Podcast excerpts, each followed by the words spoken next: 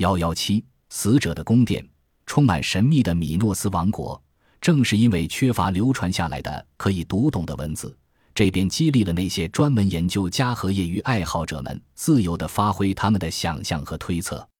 一位来自斯图加特的德国地理学家在这方面发挥出那么多的聪明的想法，使得考古学界的专家们花费了大力气去反驳他的论点。而那些有文化教养的旅行者还总是手拿着那篇1972年出版的文章《公牛将欧洲带往何方》。克里特的秘密和西方国家的觉醒，漫步穿过克里特的过去。汉斯·格奥尔格·冯·德尔利希不仅令导游们惊愕不已，他们一再的被旅行团的成员纠缠，进而热烈讨论起他的文章来了。这位汉斯还令考古学家们惊骇，因为他把手指放在了开着的伤口、知识的缺口和矛盾的解释常识上。当冯德尔利希参观克诺索斯的由伊文斯这样称呼的统治者家庭里的私人起居室时，他觉得被置身于一座深深的陵墓，那里面潮湿寒冷，几乎没有一丝光线射人这个空间，只有一个傻瓜或者一个死者，但没有一位有权势的国王要让自己在这里留住。这位施瓦本人做出这样的判断。宫殿的其他文物引起了他的注意。在克诺索斯以及其他的宫殿，无数的房间都是用雪花石膏镶饰的。雪花石膏当然在化学成分上与石膏完全不一样，而且是那么柔软，用手指就能掐出一个印子。但被挖掘出来的那些雪花石膏的地面和阶梯却都没有损坏，而且自此以后，每年都有无数的游客在它们上面踩来踏去。他们在这种承受力下却变得越来越坚硬。冯德尔利希为此得出结论：在这座宫殿里不可能有许许多多的宫廷人员和朝臣生活过。被作为浴室的那些房间的地面也都是用雪花石膏铺成。米诺斯人肯定知道石膏可溶于水的，因此对于潮湿的房子来说，那种坏处是可以想象到的。在王后的房子里安置的陶盆。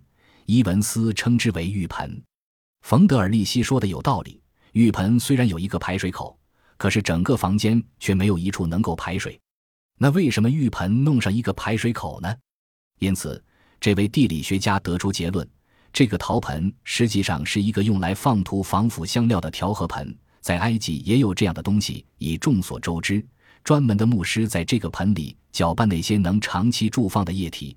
比如有盐溶液、香柏木油，然后涂抹在死者的身上。文物发掘报告解决了这个矛盾。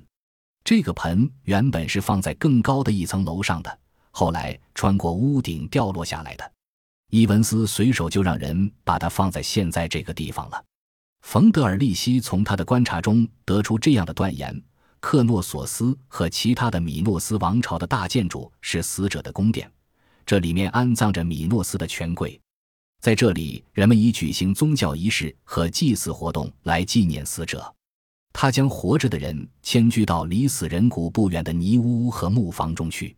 在这些宫殿里没有发现陪葬品，他为此解释道：“在克里特岛上历来就有盗墓者，可是那些被埋葬者的骨头怎样了呢？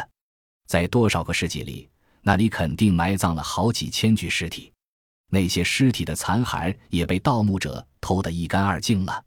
石膏问题对考古学家来说不是轻松的事情，他们必须要用无懈可击的理由去驳斥这位地理学家。他们最击中要害的反驳仍然基于发掘的文物上。克里特人的那些宫殿是建筑在古老房屋的残留的墙体之上，而这些古老房屋大约在公元前一七零零年遭到地震的破坏。这些旧宫殿还没有用雪花石膏铺设地板和阶梯，旧宫殿自然比不上新宫殿能做更多的其他用途。外表看上去，新的建筑用了施以大理石花纹的雪花石膏装饰，正是为了漂亮。因为在许多石质容器和许多装饰上，都表现了米诺斯人对石有纹理的石头的偏爱。各种不同式样并不总是跟着物质技术本身的道理走的。即使在现代的建筑风格中也是如此。雪花石膏地板在麦肯尼也有发现，而这个城堡肯定不是死者的宫殿，大概是那里的建筑师们采用了克里特人的美学设想。雪花石膏是一种容易加工的建筑材料，而且在克里特岛上，这种物质的存在甚为丰富。这些被损坏的或者用旧了的板材可以很快的撤换。这样的事情发生是可以看得出来的。在重建克诺索斯后，新装饰的板材经过几十年之后，证明其耐久性是惊人的。当然，随着时间推移，他们肯定撤换过。古老的米诺斯建筑上使用的这种石材的破损，提供了这种修补的证据。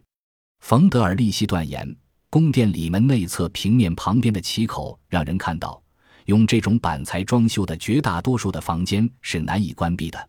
这是错误的。它们是由木质的折叠门互相联系起来的，可以向外朝露台的方向打开。国王和王后的一组住宅建筑根本不像冯德尔利希所说的那样，是一座阴暗潮湿的土牢。他在这里不知不觉地从今天的住宅建筑设想的观点出发，从我们这个时代对房间充足采光的实际要求的角度出发去看待这样的问题。这样的建筑思想无论如何是不能用来去衡量过去的建筑。谁要是参观了一座德国中世纪的骑士城堡，他就几乎无法设想那些高贵的城堡小姐和贵族的统治者们那个时候怎么会住在这样阴暗的破屋里的。此外，冯德尔利希还忽略了那些为朝南的住宅遮掩阳光和挡住穿堂风的高大树木，在几十年之前就栽上了。米诺斯人拥有足够的燃料，如木材和橄榄油，并供他们使用。这从发现无数的炭窑和油灯的遗迹中得到了证明。也就是说，这些资源完全可以为王室提供舒适的服务。在当时取暖技术落后的情况下设计的宫殿里，英国的王室家庭成员同样冷得发抖地坐在壁炉前面，直到第一部中央空调安装起来的时候。冯德尔利希提出的那么多问题，说明米诺斯王朝的那个时代留给现代科学家有很多的谜。尽管冯德尔利希得出了许多错误的结论，但是他的书还是给人们提出了需要急切注意的课题。在一个点上，他看上去甚至是正确的，比如克里特与埃及之间的关系是具有较紧密的，而且也是比较多层次的。这正是学术界要探索的事情。冯德尔利希对米诺斯宫殿的这种提法放到巨大的城市中，并称这种城市是为死者而设的城市，看来也是不可信的。因为在米诺斯时代还有其他许多埋葬地，它们分布在离宫殿和居民区不远的地方，有的是在峥嵘的岩石山谷的岩洞里。这样埋葬的方式自然有其实用的道理。